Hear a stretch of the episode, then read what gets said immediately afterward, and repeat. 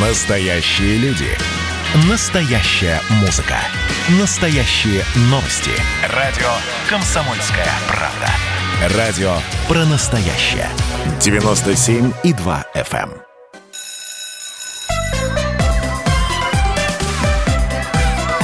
Родительский вопрос. На радио «Комсомольская правда». Ну и, как всегда, по воскресеньям. Здравствуйте, доброе утро, добрый день, добрый вечер. Это я, Александр Милкус. Я приветствую так все наши, э, всех наших слушателей по всей нашей стране. 11 часовых поясов нас слушают. Я э, еще представлю мою соведущую, постоянную соведущую Дарью Завгороднюю. И сегодня наш гость Лариса Юрьевна Овчаренко, кандидат психологических наук, доцент Московского городского педагогического университета. Здравствуйте, Лариса Юрьевна. Приветствую всех. Здравствуйте. Вот. Э, тема у нас непростая, тема сложная, ну попробуем поговорить. А, отталкиваемся мы вот от истории, которая произошла в Южно-Сахалинске буквально в первые дни после начала учебного года.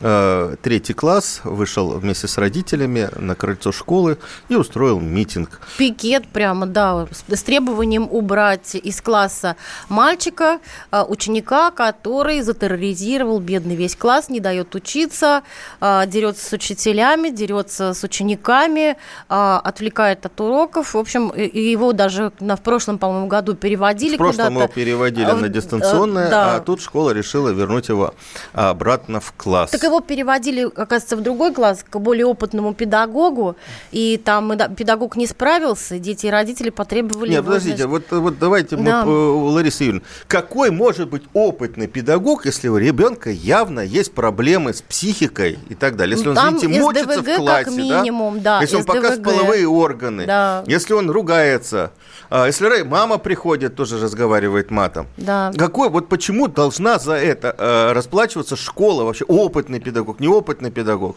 Лариса Юрьевна, что вот скажите нам, как опытный человек, можно ли вешать вот такого ребенка, извините, на опытного педагога, надеяться, что она наведет порядок, хотя видно, что там психологические, психиатрические, наверное, же проблемы? Ну, коллеги, вы здесь, я тут с вами абсолютно соглашусь, мой 20 с лишним летний опыт работы в школе да, показывает, что если есть действительно да, психические нарушения а, разного, да, разного формата и разной амплитуды, но тем не менее, то, конечно, даже самый опытный педагог, он может сгладить какие-то ситуации, он может, да, может быть, чуть более конструктивно выстроить эти отношения, но сделать их абсолютно оптимальными, даже самый опытный педагог при наличии прям, ну, серьезных таких нарушений здоровья, конечно же, ну, вряд ли это сможет сделать. Но в этом отношении, да, поэтому есть, э, ну, какие-то инструменты, да, в школе есть э, педагогический консилиум, психолого-медико педагогический консилиум, где решаются вообще вот эти вопросы, да, о возможности а, поиска как минимум какого-то подхода. Если уже все эти инструменты не дают какого-то результата, то тогда ставится вопрос о направлении на городскую комиссию, и там уже в этой связи а, даются медицинские, психологические заключения, уже принимается решение да, о, об образовательном маршруте ребенка вот с таким поведением. Ну, почему-то вот у нас так сложилось, что а, началась проверка в отношении учителей, в отношении родителей, которые против этого мальчика. Ну, не а проверка, а в отношении не... того, что они организовали вместе с детьми несанкционированный незаконный, да, митинг. незаконный митинг, а, а, о проблеме, о, о предмете, собственно, этого митинга, митинга, о его причине как-то никто не думает. Вот я всегда удивляюсь, почему у нас, э, э, ну тут же, да, надо собирать консилиум, надо какой-то разработать, вот как вы правильно говорите, маршрут э, э, противодействия, вот, ну вообще Нет, вот разрешение хочу, вот, проблем. Подожди, давайте вот выясним, где грань. Uh, у нас достаточно часто в нашу программу и на сайт КПРУ uh, пишут люди, детей с СДВГ, с некими отклонениями стало больше. Ну, по крайней мере, такое вот ощущение у родителей у учителей. Если было 2-3 ребенка на класс, то теперь 4-5. А где та грань, когда они могут учиться с, с обычными детьми, да? А где вот э, им нужна действительно помощь специалиста, и они не могут учиться в классе, они и сами не могут учиться, и класс не может учиться в присутствии таких ребят. Они вскакивают посередине урока, они не сидят нормально, не общаются и так далее. Ну, это хорошие, замечательные ребята, но не них есть особенности.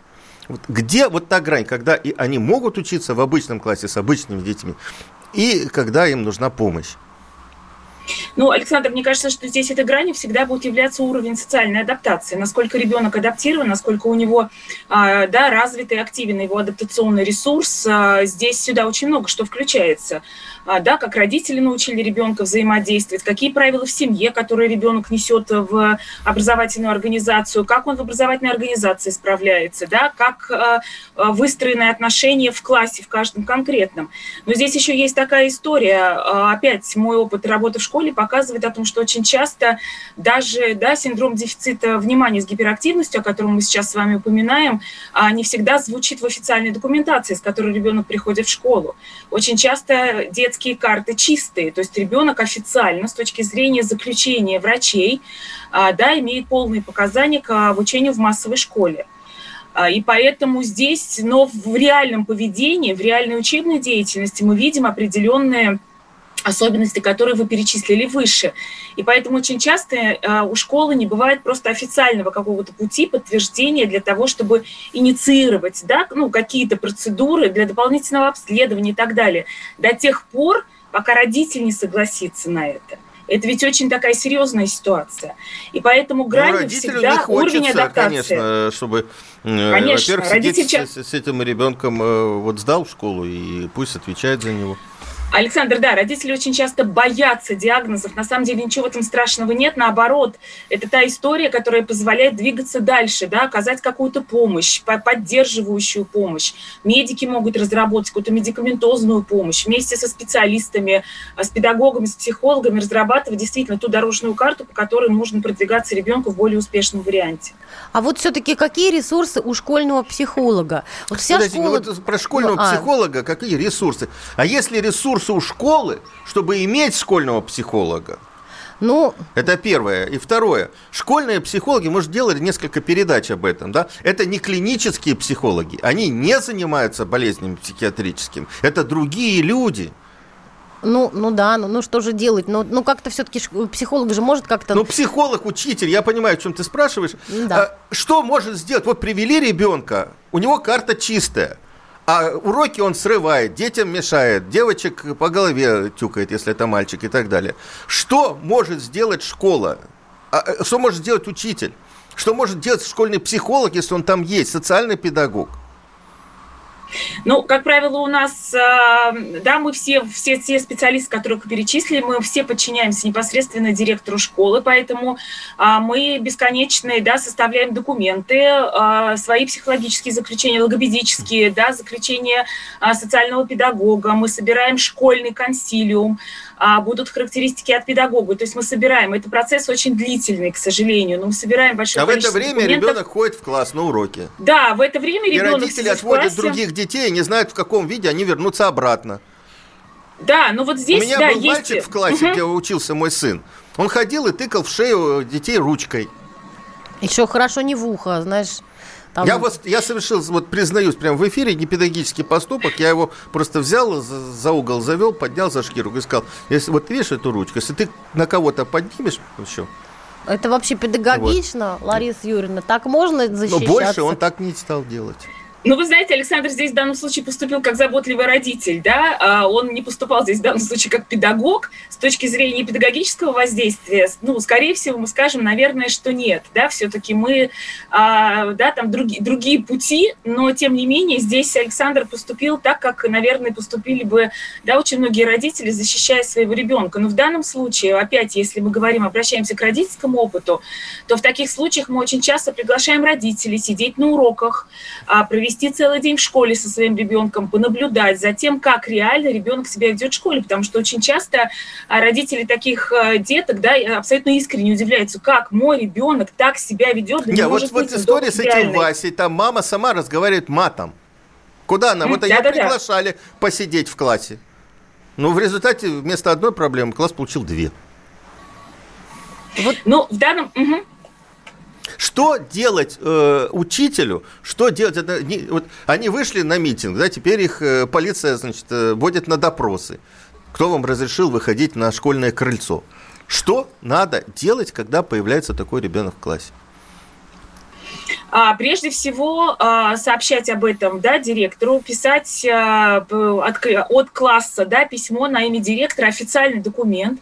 Если в школе есть общественный совет, попечительский совет, управляющий совет, подключать эти общественные организации, потому что сейчас по да, уставам многих образовательных организаций обязательно согласование с общественными да, такими органами, обращаться к директору, обращаться в вышестоящие организации, то есть сигнализировать сигнализировать, да, не просто жаловаться, да, а сигнализировать о том, что такой случай есть, и для того, чтобы понять, как правильно в правовом поле, для того, чтобы потом, да, не водили на допросы, а, как правильно выстроить, да, вот в данном случае эту ситуацию, чтобы действительно получить а, результат. Еще раз говорю, к сожалению, это все не быстрая процедура, потому что да, надо вот, вот эти все согласования получить, надо там вот этих несколько характеристик написать, про несколько а, ситуаций сигнализировать для того, чтобы действительно, а, да, показать всю эту значимость этой ситуации. Но до, к сожалению, какого-то пожарного случая, когда сразу подключаются все службы, ну да, вот мы ждем, и как-то активно начинают случится. действовать. Да, у нас... Давайте мы подключим э, наших слушателей. 8 800 200 ровно 9702, телефон прямого эфира, звонок бесплатный. WhatsApp, Viber 967 200 ровно 9702. Э, пишите нам, если у вас в классе такие дети, как вы справляетесь, что вы, э, что, что, вы, что происходит, как вы можете справиться с, э, с этой проблемой. Есть ли а... опыт общения с родителями таких детей, как-то и убеждение их? Потому что их же очень часто трудно убедить, иногда и невозможно невозможно. Ну, я, я понимаю это, да, это не просто так. А, мы прервемся буквально на минуту э, и вернемся в наш эфир. Я напоминаю, что мы разговариваем с кандидатом психологических наук Ларисой Овчаренко. Родительский вопрос. На радио «Комсомольская правда».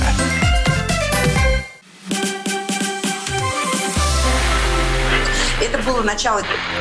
Это действительно история, которая будоражит. Так вся страна обалдела. И Россия родина слонов, она от океана до океана, да. И мы, мы всегда правы, мы никогда не сдаемся. И самое главное, что же будет дальше? Комсомольская правда. Это радио.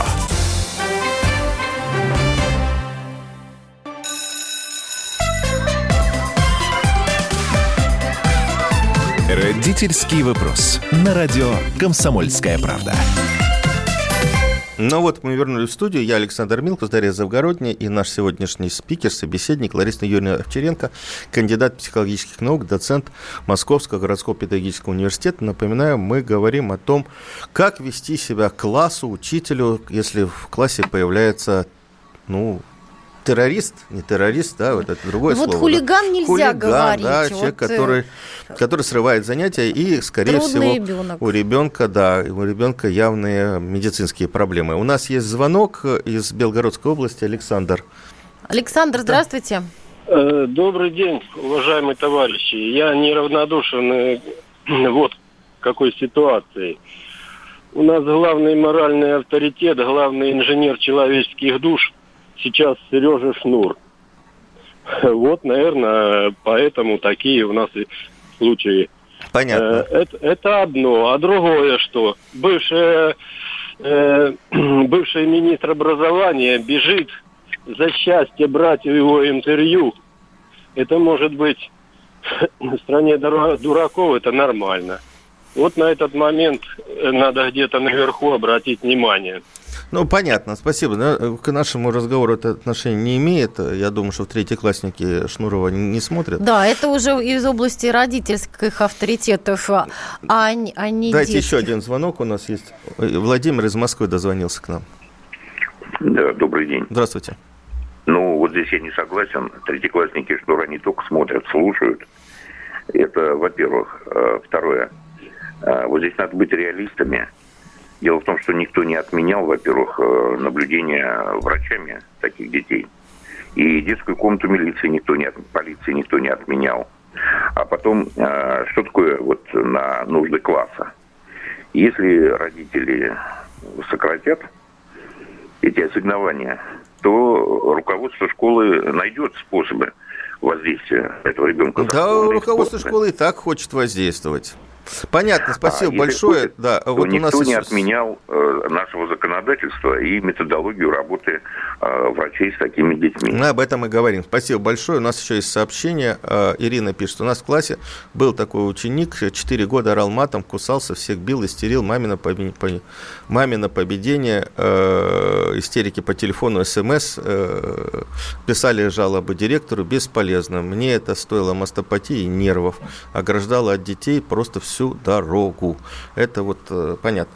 Э, мы, мы, знаете, вот э, мы с одной стороны поворачиваем, что надо защищать класс, с другой стороны, вот смотрите, Лариса Юрьевна, угу. вот смотрите, ребенок явно больной, нездоровый. Вот что мы можем сделать для того, чтобы ему помочь, для того, чтобы его вылечить? Ну, хорошо, 30, мы его оградили, вывели на дистанционное обучение. Как он занимается дистанционно, мы себе просто все представляем. Да? Дальше он будет расти. И он все равно будет в нашем обществе в социуме. Чем раньше мы им поставим диагноз, с ним будет заниматься специалист, тем больше шансов, что он не будет терроризировать и в средней школе, и в старшей школе, и э, в конце концов... И в зрелом попадет, возрасте, да. да. И, и, и сам не попадет за решетку, и, и других вот как-то не замучает. Совершенно справедливо. Мы поэтому с вами, да, чуть выше говорили, что вот эта цепочка, да, и связь, начиная а, с работы каждого специалиста, который потом собирается на школьный консилиум, школьный консилиум дальше уже, да, передает эти, а, эту ситуацию, этот кейс, да, а, уже дальше в городскую а, психолого-медико-педагогическую комиссию, и там уже есть действительно врачи, да, разных профилей, включая психиатра и а, псих, э, да, и невролога, всех тех специалистов, которые могут здесь помочь как раз родителям сориентироваться а, по какому пути правильно пойти. Но если мы речь ведем о ребенке третьего класса, то это там 9-10 лет, то здесь, конечно, абсолютно полностью за этого ребенка несут ответственность сами родители. Поэтому здесь надо еще очень большую работу проводить с родителями, чтобы убедить их а, все-таки, да, обратиться к специалистам, к медикам и уже проходить как раз курс а, лечения, либо да, да, какие-то дополнительные обследования для того, чтобы понять, что с ребенком и как правильно а, а кто это должен делать? Школа тоже должна работать с родителями. Вот в школе больше делать нечего, говорят родители. Мы вот говорили, мама э, сама матом разговаривает. Да-да-да, я помню этот аспект, но здесь действительно это делает в данном случае а, ребенок находится этот в школе. И в данном случае для школы, да, это вот здесь сейчас явилось какой-то сложной ситуацией, а, которую школа пытается решить. Поэтому в данном а, контексте. Специалисты школьные, педагоги, психологи, социальные педагоги и так далее, они родителю поясняют, объясняют, а, дают какую-то дополнительную информацию для того, чтобы родитель согласился пойти дальше, потому что а, нет у нас в данном случае рычагов и возможностей без согласие родителей по отношению к ребенку да, применять какие бы то ни было меры. Поэтому здесь только согласие родителей. И это тот барьер, который мы всегда проходим ну, и вот с довольно большими трудностями в случае таких детей. У нас есть сообщение э, от наших слушателей по WhatsApp. Мы первоначально беседовали с таким мальчиком, от которого были проблемы в классе, с его родителями. Это не помогло. Мы подключили классного руководителя, директора школы, медиков, полицию. Совместно добились успехов. Надо работать с родителями, и ребенок явно недолюбленный. Максим Новокуйбышевск. А, конечно, недолюбленный. Ну, конечно, вот да. обыкновенно, э, не, не обыкновенно, а в значительном, мне кажется, количестве случаев, мне кажется, Лариса Юрьевна это подтвердит, что детские проблемы – это проблемы родителей. Это какие-то э, э, сложные сложности у родителей психологические или даже психические? Ну, психологические, наверное, да?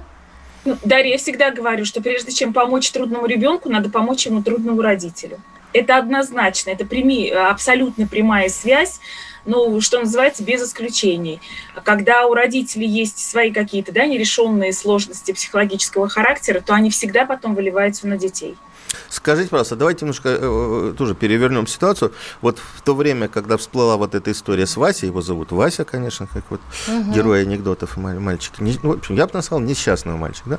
А, всплыла еще одна история в начале учебного года, когда э, один из классов э, фотографировался э, на память И классная руководительница попросила мальчика, который в этом же классе учится, с ДЦП значит, отъехать на коляске, чтобы, в общем, карточка получилась э, заметная и, и хорошая. Ну, потом, правда, они сделали фотографию с этим э, ребенком. Меня удивляет, откуда берутся такие учителя, честно говоря, не педагогичные. Вот это меня всегда поражает. Да, вот э, смотрите, а насколько учитель должен еще уметь работать? работать? Вот мы наваливаем на этого несчастного учителя за небольшую зарплату, вот откровенно небольшую, да, он должен работать с классом. Как правило, класс в крупных городах у нас, даже средних, переполненный.